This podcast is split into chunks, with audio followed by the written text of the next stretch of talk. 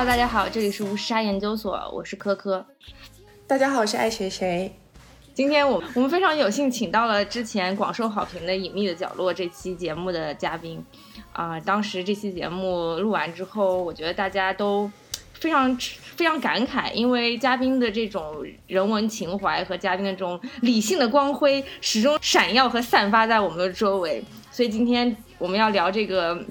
嗯，一个相对来说比较热门的一个话题，也也正好邀请到了我们金融和法律两方面兼具的全才专家，来给我们分析分析这次非常受到媒体关注的蛋壳暴雷的事件。然后我们也想通过这期节目，然后来跟大家聊一聊年轻人在大城市漂泊生活的一些现状，然后包括我们有一些来自美国的观点。我希望说这期节目可以给大家更多的启发和启示吧。对，让我们嘉宾先做一下自我介绍。各位听众，大家好。首先啊，我要说一下，就是主持人实在是谬赞了。呃，我是一个非常普通的一个金融从业人员，啊，懂一点法律，懂一点会计，懂一点金融，但也就是懂一点而已。所以呢，水平有限，呃，谬误难免啊。希望大家那个多多包涵，感谢感谢。嗯，没有没有没有。首先，我我们我想就是大家可以聊一聊，就是关于蛋壳的这个商业模式。然后本身对，虽然已经有一些。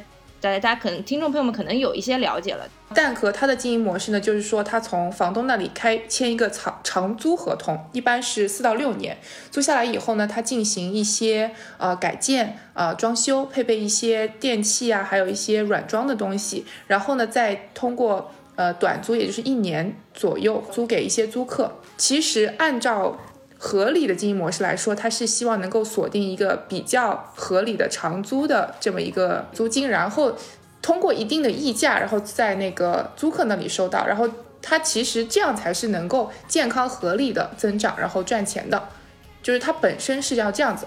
那我们现在看到的，他们出现暴雷的问题，有一部分我不知道是不是属实啊，很多公号啊或者是一些自媒体平台就在说它是高额的。从房东那里收起了房子，然后再用低额低廉的价格租给租客，这不是他们一开始的初衷。这个现象存在的原因是因为他们希望能够快速的打入市场，所以在然后如果要和别的平台竞争的话，房房东自然会选择要价最高的这么一个平台，那自然而然他们没有办法，就只能把这个房价提上去，就他们要付的那个租金提上去。他们收了这个房子以后，他们必须要尽快租出去，不然的话，他们就是在亏钱的。因为每个月他们都要给房东付钱。那在这个情况下，你又有那个竞争的压力，你只能压低你的每个月的房租，来快速的把这个资金回笼，才造成了他现在的局面。然后因为这个这个饼越画越大嘛，所以才出现了这个资金链的断裂。大家认为他高价从房东那里收房，低价出租。呃，因为我我看了一下财报，我个人的理解是，这可能是一个短期的现象，也可能是一些比较个例的情况。为什么呢？至少从财报上来看，它的这个租金收入还是比他付给房东的这个租金成本啊要高上一些的。我甚至可以说，应该是高上不少。呃，所以如果说这个出现了这个高收。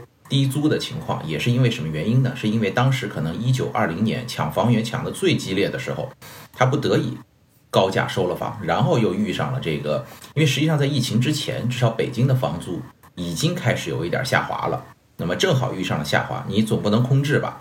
所以能租就必须得租出去，哪怕是低价。那么这我也非常同意这个主持人呃爱谁谁的这个观点，就是。它确实是一个短期的一个行为，它也不是说早期一直如此。就我了解，早期它还是有一定的价格差的。所以说这个是不是可持续呢？我的观点是不可以。呃，我的依据呢是当时他们曾经发行在国内发行过一期 ABS，呃，披露了这个一五一六一七三个会计年度的合并报表，在纽交所呢又呃用这个披露了这个一七一八一九年度的会计报表。无论从哪一份会计报表上来看。即使把广告费用、营销费用、行政费用、研发费用全部剔除，也是亏的。也就是说，即使他能够做到，呃，就是说以后我不需要再打广告了，我已经有这个，呃，这个这个知名度了啊，我不需要再去付给这个销售人员一定的佣金，让他去往外租，也不需要付给采购人员佣金，让他去收房。即使如此，仍然是亏损。这个是从它的两份财报都能看得出来。那么所以说可持续性这一点上，我认为是不可持续的。那么反过来讲，或者说我们另一个角度来说，那么以后能不能达成一个垄断呢？这也是我认为租房市场的一个伪命题。你是无论如何不可能达成垄断，因为个人房东他永远是你的竞争者，而个人房东随着这个，比如说他也看到你的精装修、合理服务能够取得高溢价的情况下，个人房东也会去选择提供这一个服务来增加他的这个呃配比。所以说，想要通过垄断来这个说呃获取一个高收益，我觉得是不太现实的。所以我认为它不可持续，这就是我的观点。就是不是恶性，但也不可持续。这三点我都觉得说的很好，我也想再补充一下，就是你刚刚提到的，他们那个就是说是没有在亏钱，确实没错，就是他们租出去的房子收到的租金和他们实际的成本其实是呃四比三的关系。所以说，如果他们能够租出去的话，他们是赚钱的。但现在很大的问题是我看到的是二零一九年的财报嘛，他们的空房率高达。二十三点几，这真的是非常非常高。就算就你把这个比例算进去的话，他们是真的没有办法赚钱。然后刚刚你说第二点就是说，他如果看单年的这个 revenue 和 expense 的比例，好像是不可能赚钱。他们就确实也是一直在亏钱。但我觉得很重要的一点是因为他们扩张的太快了，所以有很大量的房子是刚刚收进来，还没有装修，没有租出去的。所以这一部分是对他们来说是很大的一笔开支。然后我个人的观点是，如果他们能够控制在一个合理的增长速度，不要无限的去租新的房子，那控制在一个健康的增长率的话，他们其实是有可能赚钱的。不过我我看了一下前几年的，我觉得会比就可能一九二零年的要稍微好一点，也是因为这两年北京的这个市场有点特殊。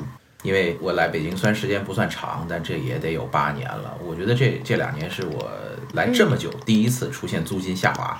以往都是上升，对，一九年其实就开始了，二零年是因为疫情直接就是有点那么雪崩的那个意思，直到最近我感觉租房市场才略微略微有一点这个价格回暖。嗯。那我们刚刚也是就围绕它本身说了一些它的情况，但其实蛋壳不仅仅是他自己的问题，因为它牵扯的呃各方面的人员实在是参与者真的是太多了。就比如说我们刚刚说到的装修公司，然后在经营过程中你还有清洁维修公司，然后包括你的家电你有供应商，然后你有贷款的贷款的公司微众银行，你甚至还有一些支付平台，然后更不要提我们最关心的就是房东和房客这两大关系在里面。所以其实这是一个非常错综复杂的一个问题。然后蛋壳现在，我不知道现在叫算算算什么状态啊？就是消失的状态。跑路公司。对，跑路公司。所以就是留留下这么一个烂摊子。我们可以也稍微聊一聊，就是说这些参与者他们现在是什么样的状况？呃，首先呢，我觉得在众多方参与者里面，呃，最受害最深的应该就是租客，就是房客。因为他们很多呃带了租金贷也好，预付也好，现在等于是既丧失了这个呃这一个安全的居住和稳定的居住环境啊，又白白付了一笔租金，所以我觉得房客是比较可怜的。那房东呢也也存在一定的损失。首先呢，他们很多人已经是在一两个月左右没有收到蛋壳的租金了，现在呢又这蛋壳等于一跑，这个烂摊子甩给自己，那么比较强势的房东可能就直接上门。这这个拆房门啊，砸里面的设施。那么弱势的房东可能还是心有怜悯，然后愿意跟房客协商。但即使如此，他们还是要承担一定的损失。其实大家不要觉得房东就一定是有钱人，很多北上广深的房东真的也就是靠着房租在还房贷。所以怎么说呢？就是房东虽然没有房客那么可怜吧，但是。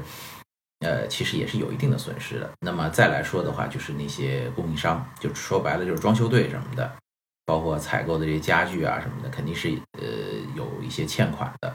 那对他们来说也是生计。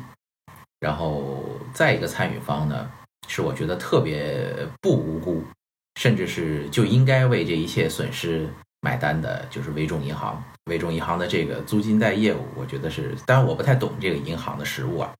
但我的感觉就是，从金融业的感觉，我觉得这个租金贷就是一一种风控很有问题的一个金融创新。但是不管怎么样吧，就是现在它也有一定的损失，但我认为这是就是这是他应得的。那他要去怎么做风控呢？就微众银行要怎么去做风控呢？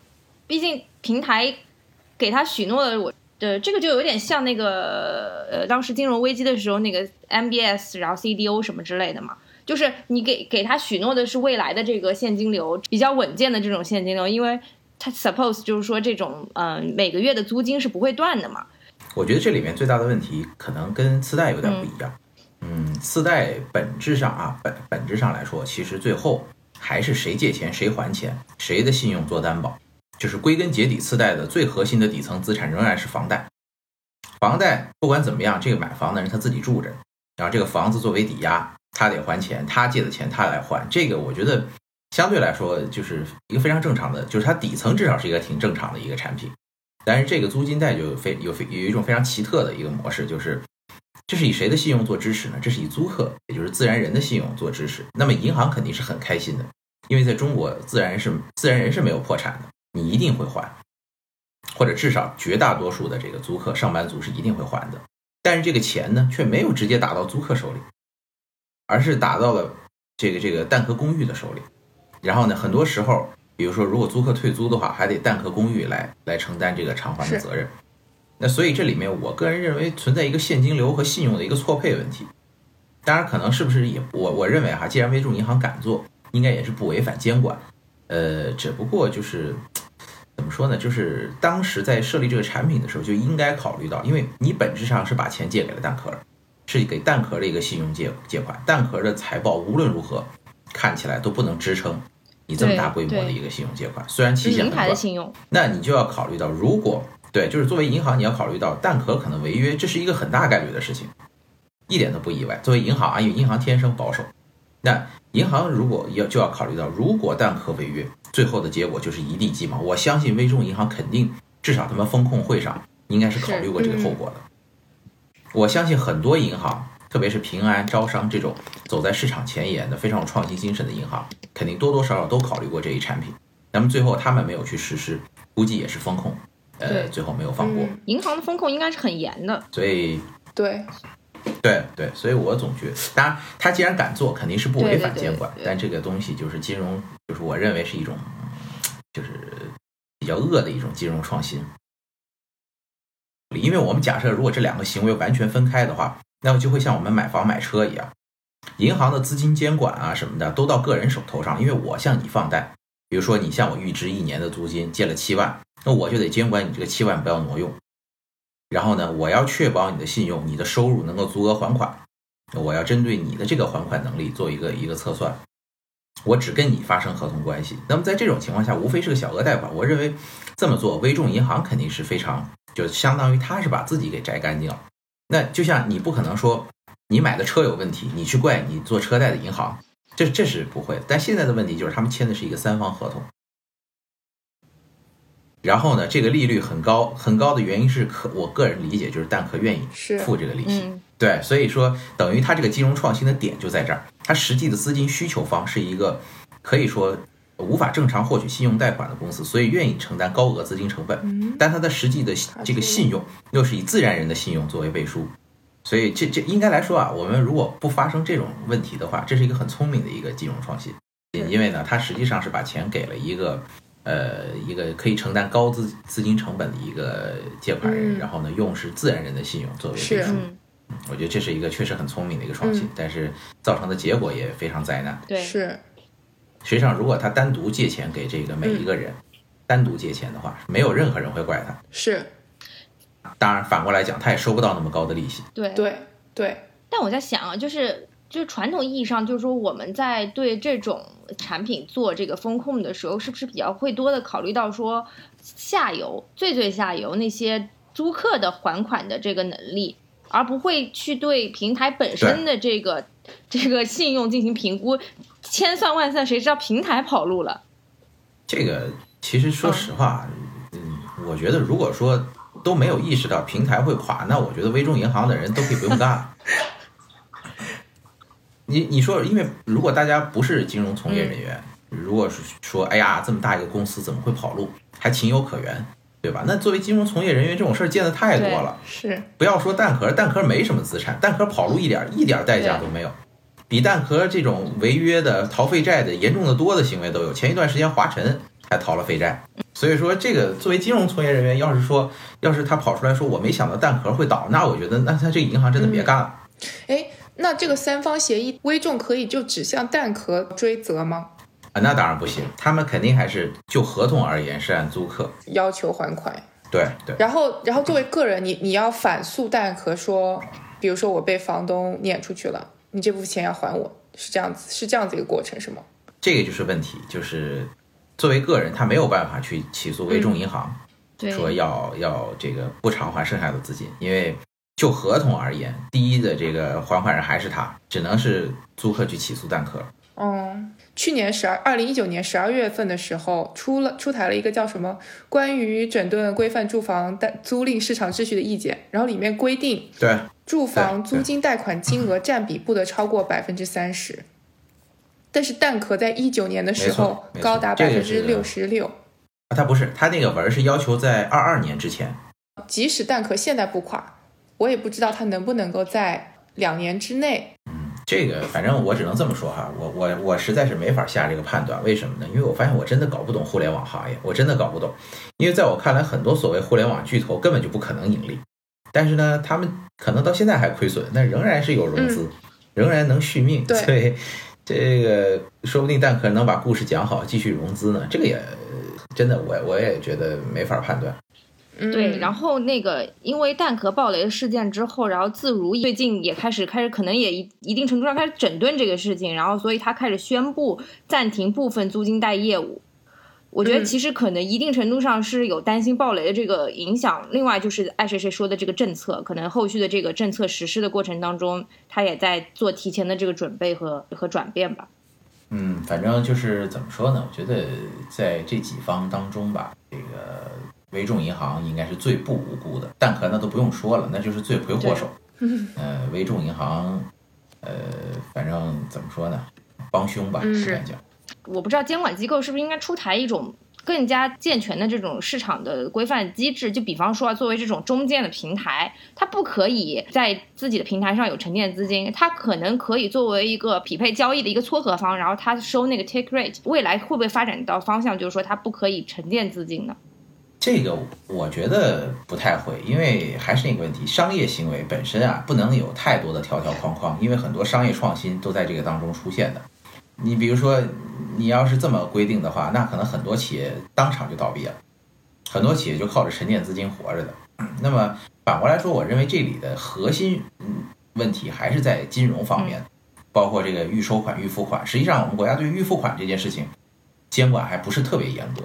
然后包括这种租金贷啊，这种消费贷，这种是我觉得可能需要监管的。实际上，我看到过网上有一个，呃，有一个一个人，然后说的一个观点，我特别认同，就是租金贷监管有一种特别简单的方式，就是你的期限不能超过三个月，你反正押一付三嘛，你租金贷最长就三个月。那这样一来的话，这个至少在金融方面，在银行方面，他的这个责任相对就小。那么，如果有的租客愿意说，我就愿意提前付五年。那这是他的自由，这我们谁也拦不住，对吧？如果现在跑出来一个租客说，当年我就是愿意一次付五年，一次付十年，我就喜欢蛋壳，我特别爱蛋壳，这个这个法律也管不了。但是我们不能就是说让金融系统牵扯其中，或者尽量少减少它带来的这个这个风险吧，应该讲。对，对，我觉得这个整个链条当中，其实就是最可怜的吧，我只能说最可怜的其实就是租客，就是我们这一代年轻人。然后包括是身边的很多同龄人，我觉得大家其实处在一个非常脆弱的环境之下，因为你本身房子也不是你的，然后你你只有一纸合同，你没有什么可以其他申诉的渠道。我觉得这个确实是一个比较弱势的一个一个地方吧。所以对于就是像我们这种租房子的弱势群体，面对这种平台跑路的极端性事件的话，我们有什么法律武器可以去保护自己吗？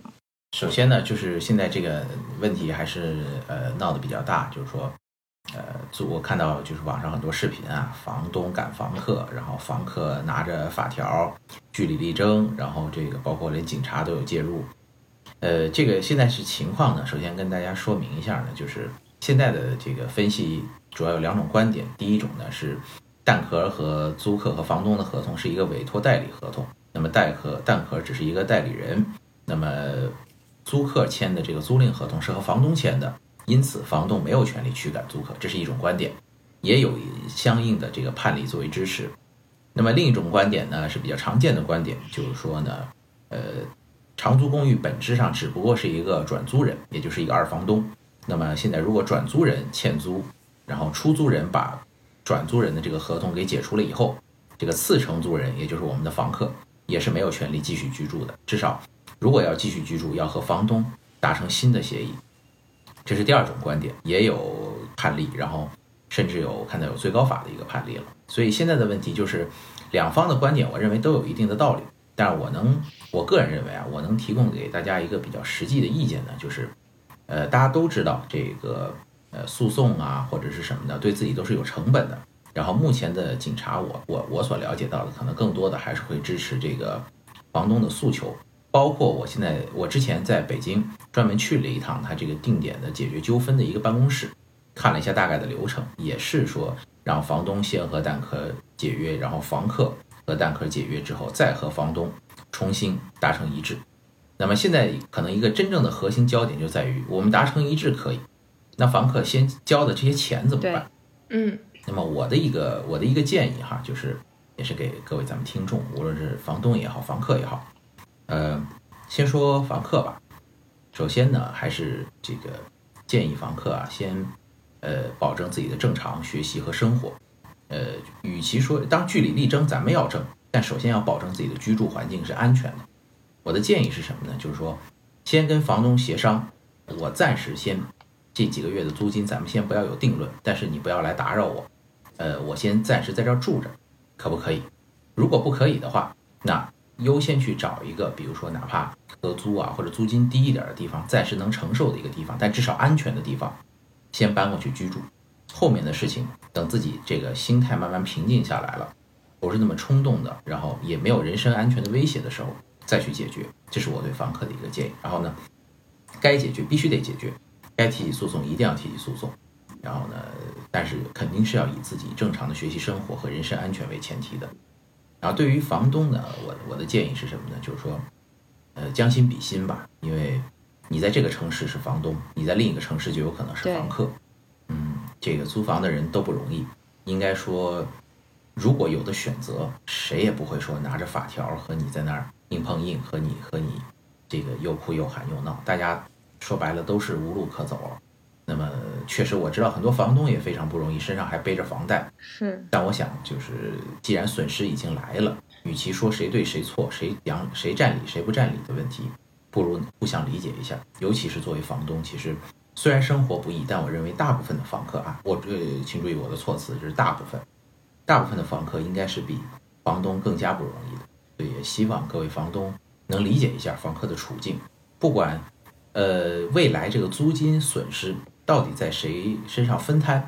至少不要暴力驱赶租客，先让租客有一个安全稳定的环境，等大家都冷静下来了再行协商。我相信绝大多数人都是通情达理的，大家一定能一起找到一个呃解决的方案。这是我的一个建议，可能不是那么法律化吧，但是因为现在说实话，这个法律上确实是一个难题，公说公有理，婆说婆有理。然后呢，法院的话，各地的判例也不一。嗯，我觉得说的就是比较实际吧，就是大家其实真的是应该这样做。为嗯，我觉得是可以这么考虑。为什么呢？就是像很多租客，你我觉得大家可能真的还是要上班。平时，那如果你真的把这个心思完全放在跟房东对抗，或者说想办法找蛋壳的话，可能真的会影响你的工作和生活。那你对于长期以后的看？嗯，就长线来看，这件事情到底就是有没有这个必要？可能很多时候确实没有，就是这么这么的重要吧。但是我能够理解，就很多人真的是很气愤。嗯，然后还有一点就是，之前也听到别人分享，就是说你一定要就是收集自己的一些证据吧，包括比如说你核弹可解约，然后包括房东跟你说让你迁走腾房通知等等，这些你都要有一个。最好是书面的，你自己可以保留的版本。还有，知道我听说就说这个蛋壳签约都在手机上嘛，那你一定要能够下载下来，保留自己的副本，因为那个 app 可能以后就没有了，等等等等，这些都是以后可以用到的。对，所以就说你可能现在没有办法把你的租金要回来，但并不表示你以后没有。但前提条件就是说，你最好能够把这些证据都留下来。那么以后你愿意去追溯这个法律词我不会用，就是说你要去上诉等等，你还是要提供这些东西的。对，就是不急于当下解决问题。然后关于房东。这方面就是美国，因为之前疫情的关系，就是很多人都付不了房租嘛。然后美国的要求是，你是不能够遣走房房客的。在这种情况下，警察是不会来呃帮你撵房客的。那房东真的是很多人就是要付那个房贷，但美国这边提出的解决方案就是说，银行就是可以让你逾期还款，不收你这几个月的利息，就是他。也不是几个月吧，可能起码到今年年末等等，就是他们有一定的这种措施，能够帮助房东来度过这个难关，这样子。就是我我从我们国家法律理解，可能就是一种不可抗力，或者说一种情势变更吧，这这这这种。但其实就是金融机构承担了这一部分呃压力吧。哎嗨，金融机构有钱啊，让他们承担。实在不行，还有美联储呢，印钞票。对。是。对，但不是所有的地方吧？我就是。有那么一些比较好的，其实也是看他的银行和包括他当地的这个警察那边或者是怎么样规定。对，嗯，所以其实想一想，如果不是因为疫情，说不定蛋壳这个商业模式就能够走通，或者就能够这么转下去，然后再慢慢的过程中调整。可能至少能再多赚个三年，问题不大，对，也不至于爆发出这种群体性的事件。但是我觉得中间有一个点，其实大家可以关注到，这个也其实也可以提醒各位就是年轻的朋友们，其实要多关注一下自己使用的这些平台的安全性的问题。嗯，其实早在这个今年八月份的时候，南方周末发布了一篇报道，就说蛋壳 CEO 被查涉事六亿国资。就是说，这个蛋壳 CEO 当时是被警方带走了，因为他跟这个昆山国资委所持有的这个金融平台啊，存在着这个六亿这个国有资产投资的流失的风险。也就是说，这个金控平台给他投了六亿，然后现在可能这部分钱就不知道到哪里去了，所以当时他这个 CEO 就直接被警方带走去调查了。我觉得这个其实是一个信号吧，连他的 CEO 实控人都被警方带走了，那说明这个平台其实是有一定内部的问题的。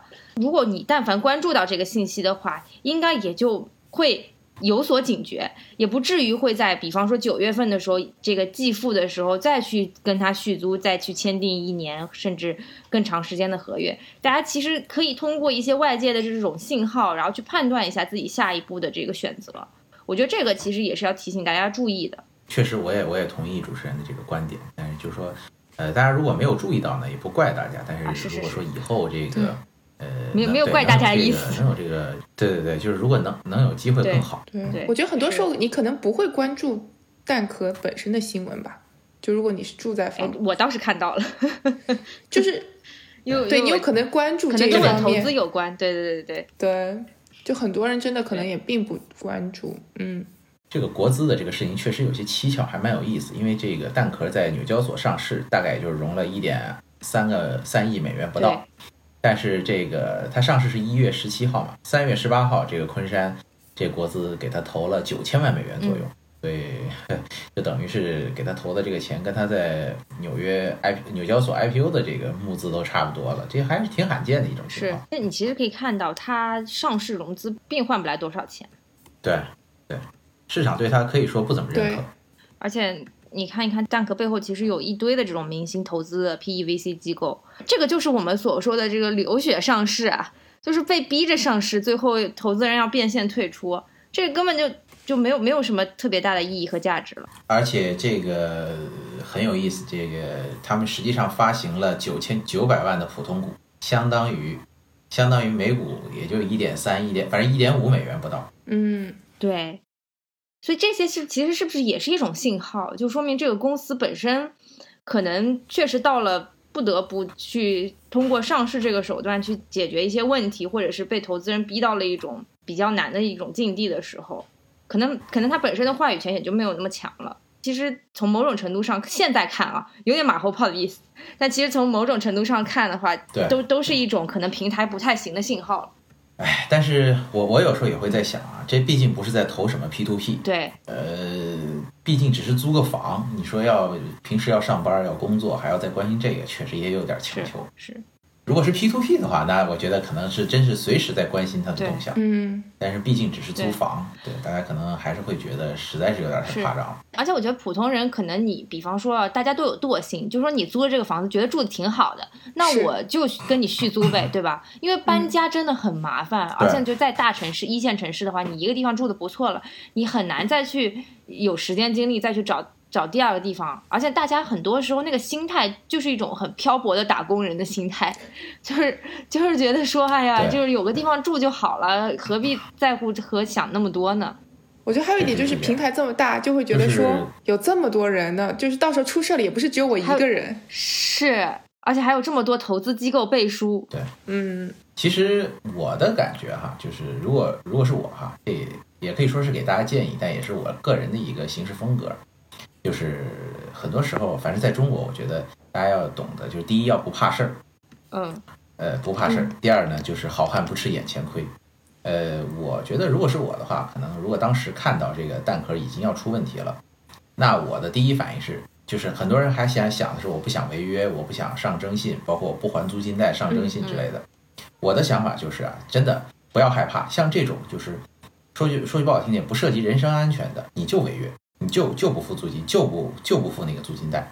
他如果让让你上征信或者怎么着，那你们就法院见。嗯，你就是不能怕事儿，不能怕麻烦。你要做那个首先违约的人，因为对方显然可能已经不能履约了。但是反过来讲呢，在房东已经找人就是换锁啊或者打起来的时候，我的我的一个观点就是好汉不吃眼前亏。嗯，像这种亏就不要去吃了，就是没有必要再跟跟房东去据理力争了。所以就是包括以后。可能就是大家在处理生活中的问题的时候，至少我的建议是这样：，第一是不要怕麻烦，不要怕事儿，啊，这个不要怕违约，不要觉得好像我违约了就不好就不对，那不一定，到底对不对好不好，只有法院说了算，其他人说了都不算。你觉得你怕麻烦，其实公司一样怕麻烦，嗯，跟你在那儿打官司，是他有法务有律师，但他也要付钱的，房东也一样，哪怕你跟个人房东租房，如果房东怎么着了，你就不付，大不了你搬走，再违约啊什么的。还真不一定是谁怕上法院，谁怕上法庭。所以说，其实真的不要怕事儿，不要怕麻烦，该告就告，该起诉就起诉，该违约就违约。是这个情况的话，你肯定是要起诉平台，然后同时也要起诉房东，同时再把微众银行也起诉了。至于最后到底告赢了谁，那是法院的问题。是，就是法院会受理这种案件吗？然后其次就是每一个人都去起诉这个东西，那那法院处理得过来吗？这个就是我觉得啊，这个我这是我的建议，就是不要去替法律法院去考虑，都到这个环节了，咱们只为自己考虑。法院处理不处理的过来，那是他的问题，他自己去考虑。法院能不能立案，反正法律规定你必须立案，你要不立案，该找什么理由，该怎么办，你自己去想，反正不关我的事儿。就是大家就是我觉得啊，就大部分咱们这些这一代年轻人都太 nice 了，还要去为在这种时刻还要为对方考虑，千万不要。反正我就把你们都告了，至于谁能告赢，那不是我的，那那跟我没关系。比如说你微众银行银行敢让我上征信，我就告你。但是在此期间，我的征信就是不行的呀。这一段时间我可能生活都受影响了。这个我也想。如果拖一两年，那我怎么办呢？就是如果真的很多案子，法院就是处理不过来呢？呃，首先啊，我要给大家，我要给大家明确一点哈，这个征信和老赖是两码事。哦。一个是叫银行的征信，一个叫失信被执行人。这不是这不是完全的一码事，失信被执行人是法院来公布的名单。哦，这个应该是人行的那个征信。对，这个所谓征信报告是人行征信，虽然有一个所谓的联合惩戒，但它这里面的一些协调啊，都是都是有一定的过程的，不是说你这里不还一个贷款，明年直接成老赖，没有那么简单。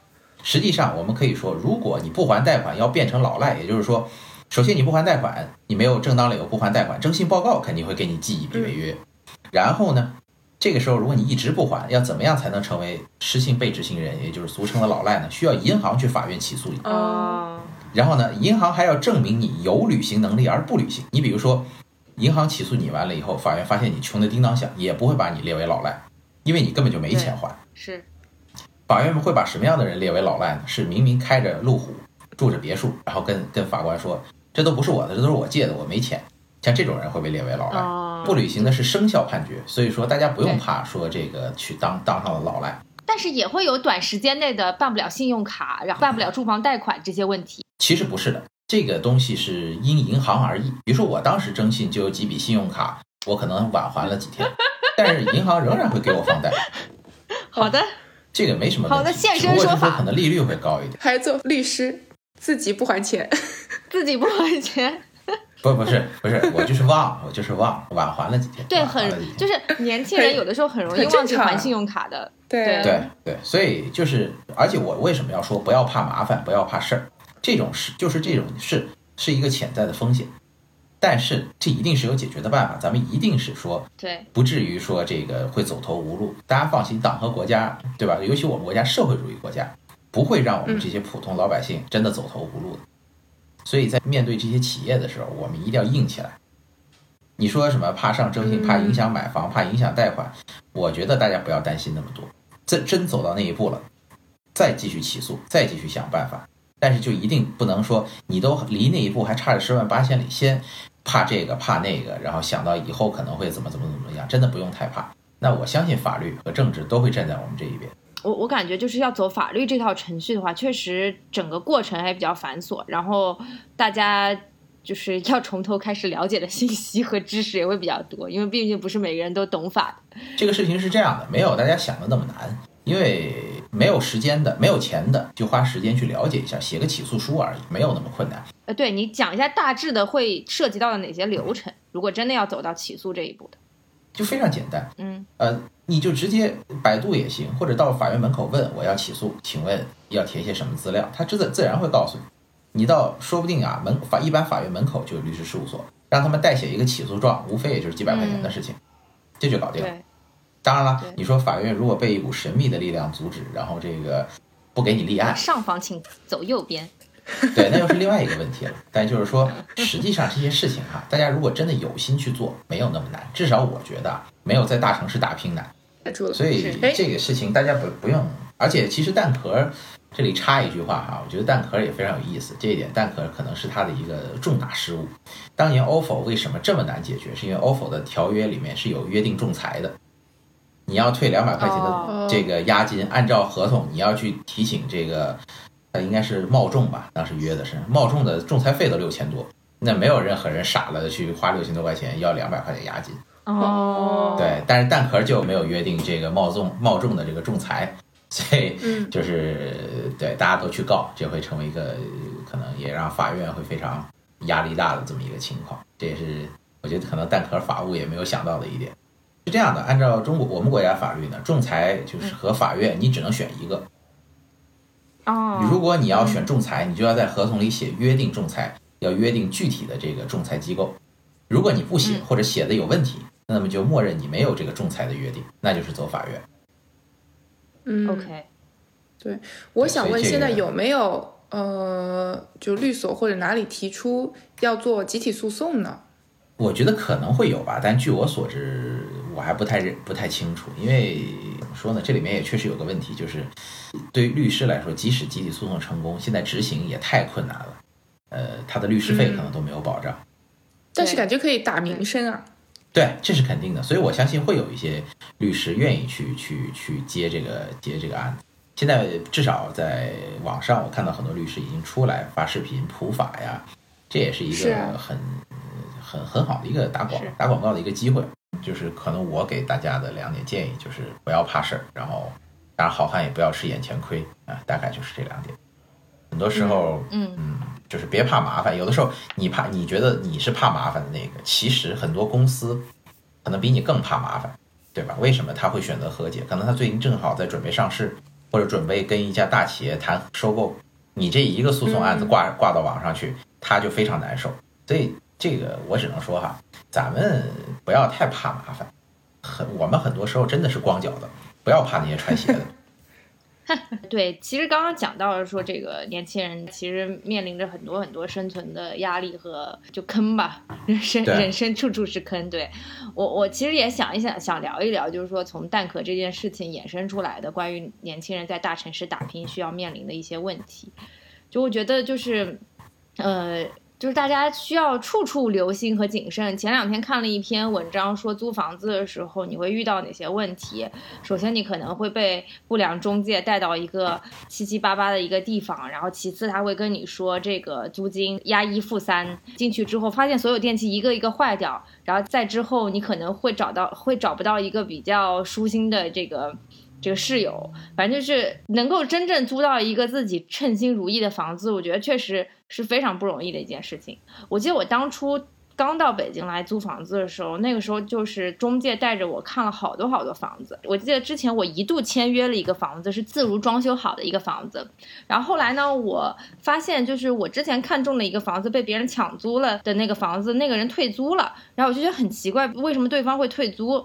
就是那个房子又重新挂回到网上去了，然后后来当时那个住房中介就跟我说，是那个租房的人他自己自测甲醛超标。哦，对，我记得你跟我说过这事儿。对对对对，自测甲甲醛超标。然后我一听心中一惊，因为我那个房子也是自如刚刚装修好的，所以我就拿了一个甲醛试剂盒去房子里测了一下，不知道那个试剂盒准不准，但是我测出来确实也是甲醛超标的，因为三天之内是可以退租的，然后三天之内我就把那个房子退租了，然后又要又重新开始了我慢慢找房之路。蛋壳之前也有一件这样的事情，就好像是网上有人披露，就是他们把那个刚好刚装好的房子就直接上市了。按理说他们要做通风嘛，可能要我不知道具体应该做多久。然后他们去采访就是比较基层的员工的时候，那个人就说啊，这么大的公司死一两个人的钱还是赔得起的，就是蛋壳员工这么说的。对，天呐，而且之前经常爆出来那种住了自如的房子，然后什么得白血病的，然后就是。就是身体有问题的，之前好像有个阿里 P 七还是 P 八的一个 level 的人，然后因为被派到外派到北京来，然后他租房子住，租的是自如，然后然后后来就被查出来说是得了白血病，然后后来就就去世了。我就我就觉得就是说怎么坑这么多，就就这种就还会危害到你的人身安全的这种事情就无处不在，所以我觉得就说嗯，年轻人真的是太难了，而且就是中国人其实一定程度上。我觉得大家已经可以慢慢开始接受，说我可能之后就选择租房子，然后或者是我我就不买房了，因为房价现在太贵了。那我之后就一直租租着房子住。但是租房子又有一个很大的现实的问题，就是在于，嗯，租售现在是不同权的，你租房子没有办法享受到买房子那些呃，就是潜在的那些红利。当年就是在很多城市买一个房子就能获得当地的户口的。然后包括现在就是很多地方，他那个下一代上学，你是得买学区房的。你租房子其实也也也会面临到这些很多多样的问题。这里其实我也有一些自己的观点啊，就是这也是我劝就是各位年轻的听众朋友们的一点，就是呢，很多时候哈，这个理想很丰满，但现实是非常骨感的。呃，租售同权，我是建议大家，呃。可以抱有这个美好的期望，但千万不要认为有一天它就能实现。它可能要实现真正所谓的租售同权，呃，有很长很长的路要走。其实现在至少北京我知道的，呃，就说户口对吧？买房也不会有户口。当然了，买房会在积分落户的这个呃时候给你多加一点分，但是大部分能拿到北京户口的，主要也是靠签约国企、央企这些有户口指标的单位。所以其实买房和租房在户口这个问题上是没什么区别的，呃，医疗就不说了，医疗根本无所谓你是哪儿的户口都能看病。那么再说户呃上学这个问题，其实呢，这个孩子上学在北京租房是可以上，虽然手续非常繁琐，要五证齐全，但是这里面有一个问题，就是是保证你上学，但是不可能保证你想上什么学校就或者说上那个对应的那个呃学校。为什么这么说呢？因为这个学好的就所谓学区房都指的是好的学区，北京只有好学校的房子叫学区房，别的不好的学校的房子都没有人讨论。那么问题就来了，像学区好学校这么紧张的学位，它不可能是说让你租房子和买房子一起摇号，即使能够有一天做到，那租金价格一定会把这部分价钱给包含进去，这是显然的，因为这个本质上就是大家在竞争一个稀缺资源。那，嗯，当一个东一个资源很稀缺，要的人又那么多，那无非就是价高者得，要么运气好的得，靠摇号，要么权力大的得，看谁这个能量影响更大。所以这个没有办法，就是只要面临着竞争都是很难的，因为想要的人太多。所以这是上学。那么其他方面的租售同权呢？我认为也是无法达到的，是为什么呢？因为租赁本质上是一个债权，债权是不可能能够对抗物权的。为什么这么讲？因为有恒产者才有恒心。任何一个国家政府对于所谓的所有权，就是真正的这个居住权、所有权，一定是优先保护的。那否则这个国家的秩序可能都不存在。如果有一天，啊，这个大家突然说，这你的这个房屋的所有权也是跟个债权一样。说没有就没有，说收回就收回。那我觉得这个这个国家的这个可能政治基础都要消失，所以所有权肯定是大于债权，这在任何国家都是一样。我们只不过是说尽可能的去保障租客的权益，尽可能的让他有一个安稳舒适的环境而已。但这个就又把年轻人逼回了一定要买房这条老路上去了。怎么说呢？我觉得这个东西是这样的：一是不是一定要买房？这个事情要我我个人认为啊。它这个东西还是看你的诉求。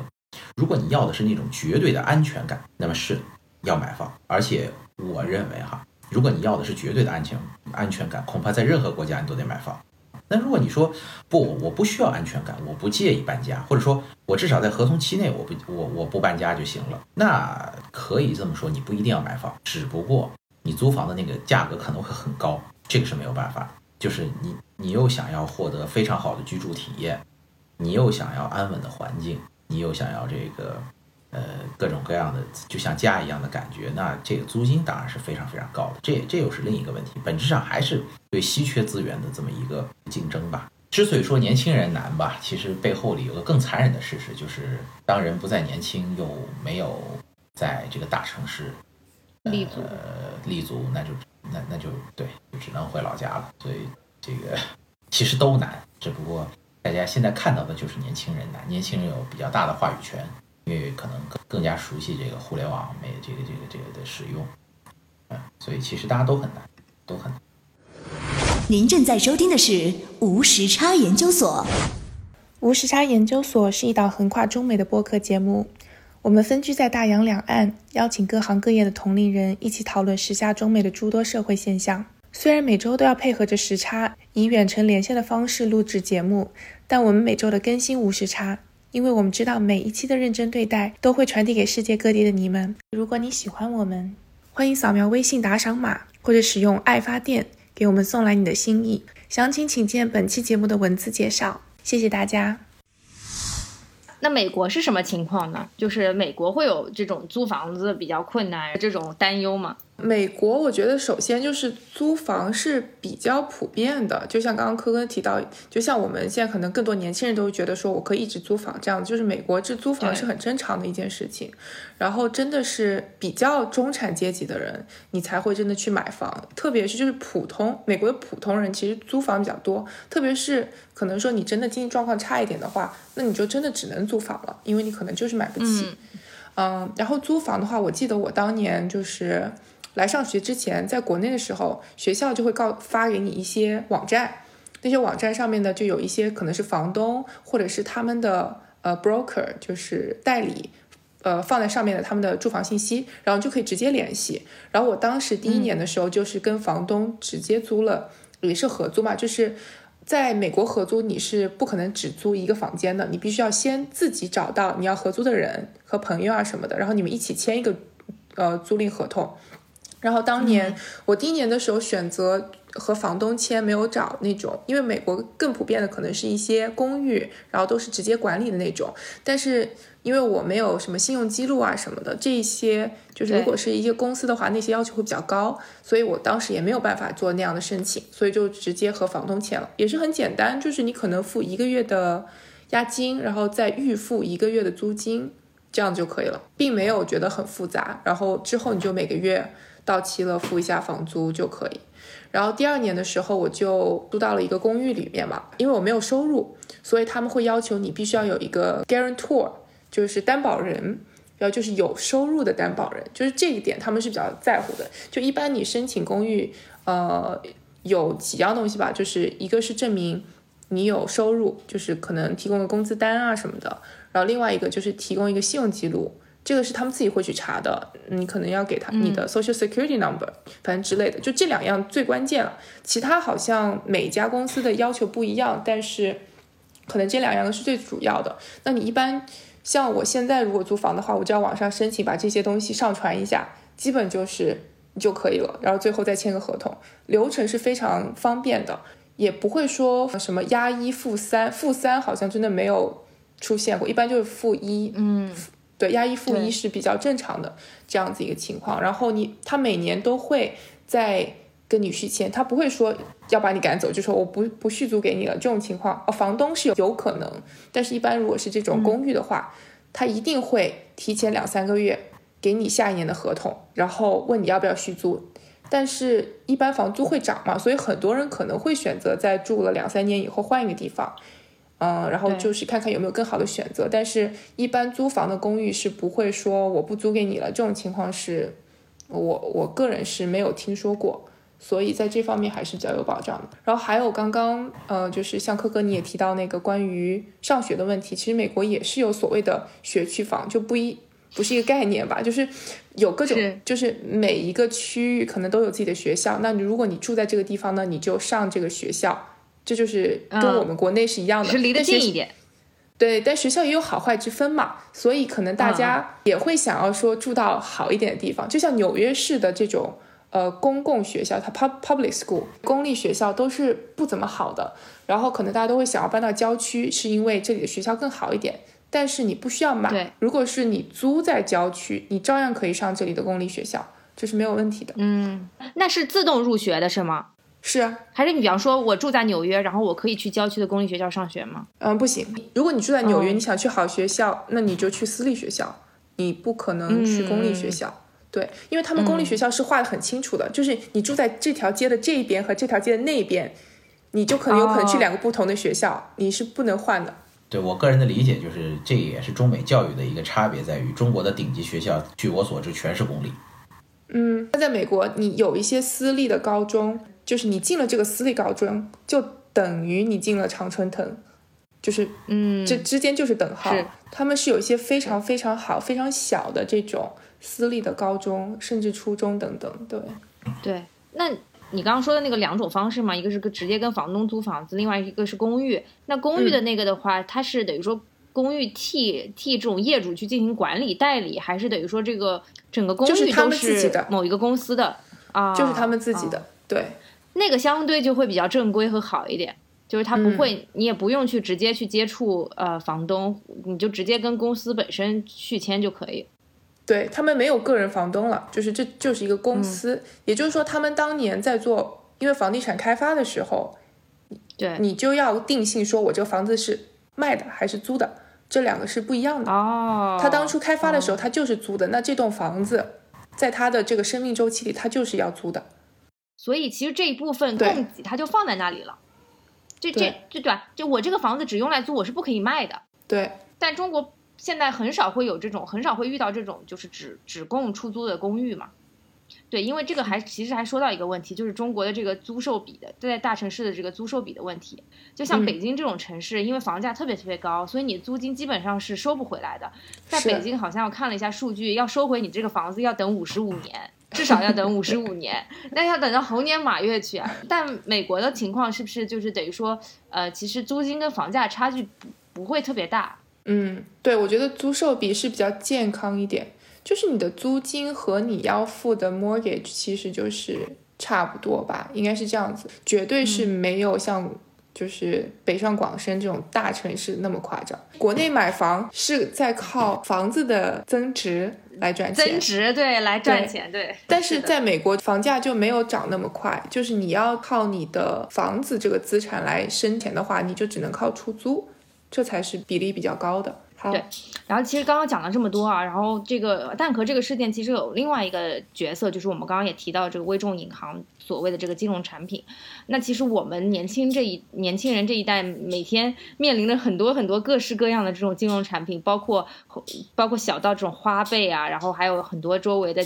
之前盛销尘上这种什么现金贷啊之类的这种呃金融的业务和产品，但我觉得大家应该呃一定程度上还是要抱着比较审慎的态度去使用这些金融产品吧，因为毕竟这个很多金融产品背后所带来的这种连锁反应和坑是远比你想象的要更多的。呃，是的，是的，我其实非常同意这个主持人的观点，就是首先这个金融产品其实坑还是挺多的，呃，咱们的听众朋友在生活中和他们打和金融产品打交道的时候，一定要呃万分小心。其实我个人是有一个建议哈，就是也是一个原则吧，就是呃要大概了解一下金融市场的这么一个大概，就是大致的去了解一下金融市场它的一个运行规律。对，比如说，我认为 P to P 这个坑。至少作为我是认为应该是可以完全避免，大概是什么意思呢？大家可以算一下哈，大概百分之三左右是国债的利率，三不到吧，可能百分之二到百分之三是国债的利率，国债是绝对不会违约的，那么利率在百分之三左右。那百分之五呢，是一般人以房子作为抵押借钱的利率，那么百分之七呢，百分之七可能是一些盈利情况不太好的国有企业借钱的利率。那百分之十呢，是大部分可能你们知道的这个私营的，呃，对民营的，没有什么很重的资产的公司借钱的这么一个利率。那么换句话说，反过来我们就要想，对吧？关于收益率的问题了。假设有一家企有一家公司跟你说，你先把钱借给我，我给你每年百分之十六的收益率，绝对没有风险。大家就要想想，在金融市场中这是不可能的，因为如果真有这么好的。真的有说百分之十六收益的，而风险偏低的这么一个金融产品，那么那些金融机构首先就把它瓜分了，根本就轮不到我们这些普通人的头上。我们这些普通人，无论是消息还是说这个接触的这个层面，啊，肯定是逊色于这个金融机构的。啊，首先比如说大家都知道，在能量方面，私募是相对弱一些的，公募就强一些。那么更强的是券商、保险、银行。那像有这么好的金融产品，为什么他们不要而卖给了你？这里面一定是存在一些问题的。对，而且高风险高收益。对，可以这么讲，就说，呃，我是希望告诉大家，这个市场啊是非常精明的。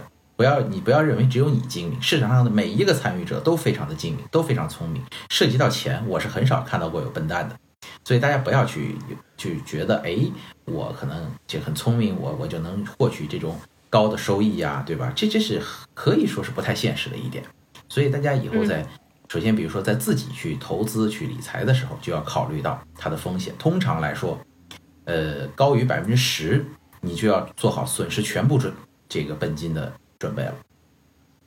那么 再反过来说，就这些预付款，我们常常会遇到的这个，比如说蛋壳让你提前交一年租金，比如健身房让你办两年的卡。像这种包括什么剪头发，让你办三年，这种预付卡的本质是什么呢？大家要理解，本质上是你在向他借钱。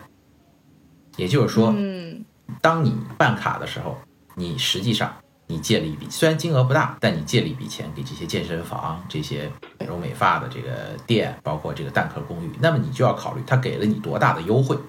你要知道，对银行给他们是百分之十以上的利率。那他找你，可能顶多就给你打了几个折扣，这个折扣实际上如果真要算下来，可能连百分之四都不到。那么像这样一笔亏钱的交易，我建议大家是不要做的。不要因为他跟你说付三年就便宜，你就你就你就付了钱。对对，更重要的一点就是还有一个原则啊，就是买的没有卖的精。通常来说，如果对方主动提出一个我们叫说邀约 offer，对吧？主动提呃就是提出一个东西的话。那显然他是有利可图的，这是一个我认为一个基本的生活常识。那么他有利可图，你就要考虑到你们俩到底是双赢，还是他的这个利就图在你的身上。所以这个是大家一定要，我觉得也要谨慎。然后就是更重要的是，各位年轻的这个，尤其是刚出社会的这个听众朋友们，就是我的建议是哈，千万不要贪那些小便宜，现金流比一切比什么都重要。就是我认为这是所有开公司的人都非常明确的一点。就是当然，咱们虽然不开公司，但是也要理解，就是任何人在起步阶段，现金流都是最重要的。不要去预付一年、预付两年、预付三年，千万不要，一定要保证自己的现金流。在现在我在现在这个社会上，有现金你就有话语权，这是一定的。哎，但但你说微众银行这个事件是不是也利用了大家这种心理呢？就是我不想一次性的付清十二个月的租金，我更愿意一个月一个月付。那所以大家就选择了这个微众银行。没错，可以这么说。所以说，为什么说微众微众银行特别聪明呢？就在于这一点，就是它其实也是切中了年轻人这个现金流比较紧张的一个特点。但是呢，微众银行这个就是就像我说的，大家还是要理解，本质上还是你把钱借给了蛋壳。对对，所以这个就是哪怕每个月贵一点，我会建议大家选择一月一付。嗯，呃，还有一点啊，一个金融业的常识就是募集资金是有成本的。比如说我需要做做一个生意，我需要一千万的本金，最便宜的就是我去找我一个有钱的朋友，说你借你给我一千万，然后我还你多少钱，这是几乎没有成本的，我协商一次就能成功的。嗯，那么当我找十个人，每人借一百万，这个困难程度肯定是随之而降低的，对吧？因为没有人愿意一下借给我一千万，那借给我一百万的人也许有，那么我找十个人借一百万啊，这个沟通的成本就会变高。那么如果我找一百个人借十万，这个难度就更低了，但是沟通的成本就更高。我想说的是什么呢？就是大家要理解到，当一个金融的这个产品或者是一个投资行为特别有利可图的时候，他一定会倾向于去找一个更大规模的、沟通成本更低的资金，而不是找我们这些普通人。找我们普通人的金融产品，绝大多数情况下都是坑。就是一个给大家一个建议吧，就是还是要谨慎的去识别生活中的很多的这样的一些交易。哦，今天非常谢谢胖子来跟我们分享了从这个蛋壳公寓暴雷事件，然后引发的关于一些年轻人呃生存现状和消费观的思考。我觉得整体上来说的话，嗯，就是对于蛋壳暴雷这件事件，我们我们是对于就是年轻年轻群体。就是我们的同龄人是保有非常大的同情的，但是这件事情本本质上来说，到目前为止并没有一个非常好的和妥善的解决方案。但也也也希望大家可以像胖子在节目里说的那样，就是说先找一个安全的地方去保证自己的人身安全，然后同时呢也不要怕麻烦，在适当的时机可以使用法律武器去维护自己的权益。我觉得这些都是可以去去考虑的，对。然后另外的话，我们也探讨了就是关于年轻人租房子的问题，然后也希望说这个未来的这个市场情况会越来越好，就希望说能够有更多的相关的这种政策的出台，去保障年轻人这个相关的这个权益。对，然后最后的话就是还是回到这个这个事情本身啊，就是说也希望在面对周围的很多金融产品，还有这很多平台的这种诱惑或者邀约的时候，大家可以就是真正的谨慎的去对待这些，包括互联网创新啊，还有这种金融工具。对，大家希望大家增强多多增强自己的分辨能力。呃，租房子这个事情其实是个小事。大不了就这这一年，大家就咬咬紧牙关，然后勒紧裤腰带，这是最坏的情况。对，但如果真的你遇到了什么 P to P 暴雷，然后更多的这种金融诈骗的风险的话，我觉得这是毁会毁掉你一辈子的事情。所以大家确实还对于这种事情事件还是要更加谨慎。可能蛋壳公寓的这个这个事情，我们大家大多数人都是受害者，然后但也其实给我们提了一个醒，就是在面对这种。各式各样的这种现在互联网上层出不穷的这些事件的时候，大家应该更多的是以非常谨慎的态度，然后就是把这这个东西本身调查清楚，然后再下自己的决定。就像胖哥说的，你要你要就是有给自己一定时间的这个冷静期，也不要去做任何冲动的行。那这期节目就到这里了，非常感谢嘉宾，谢谢胖哥，感谢主持人，感谢主持人，感谢主持人，对，谢谢大家，好，谢谢大家，拜拜。拜。Better than I was before. Despite every text of yours ignored, will you call me still just to hear my voice? I swear, always I'll care. I'll care. Flipping through our photographs those moments never seem to last. Listening to self control. Those feelings that you'll never know. Leave me, it's never easy. I've had a lifetime to be alone. If you let me when it gets heavy, no one ever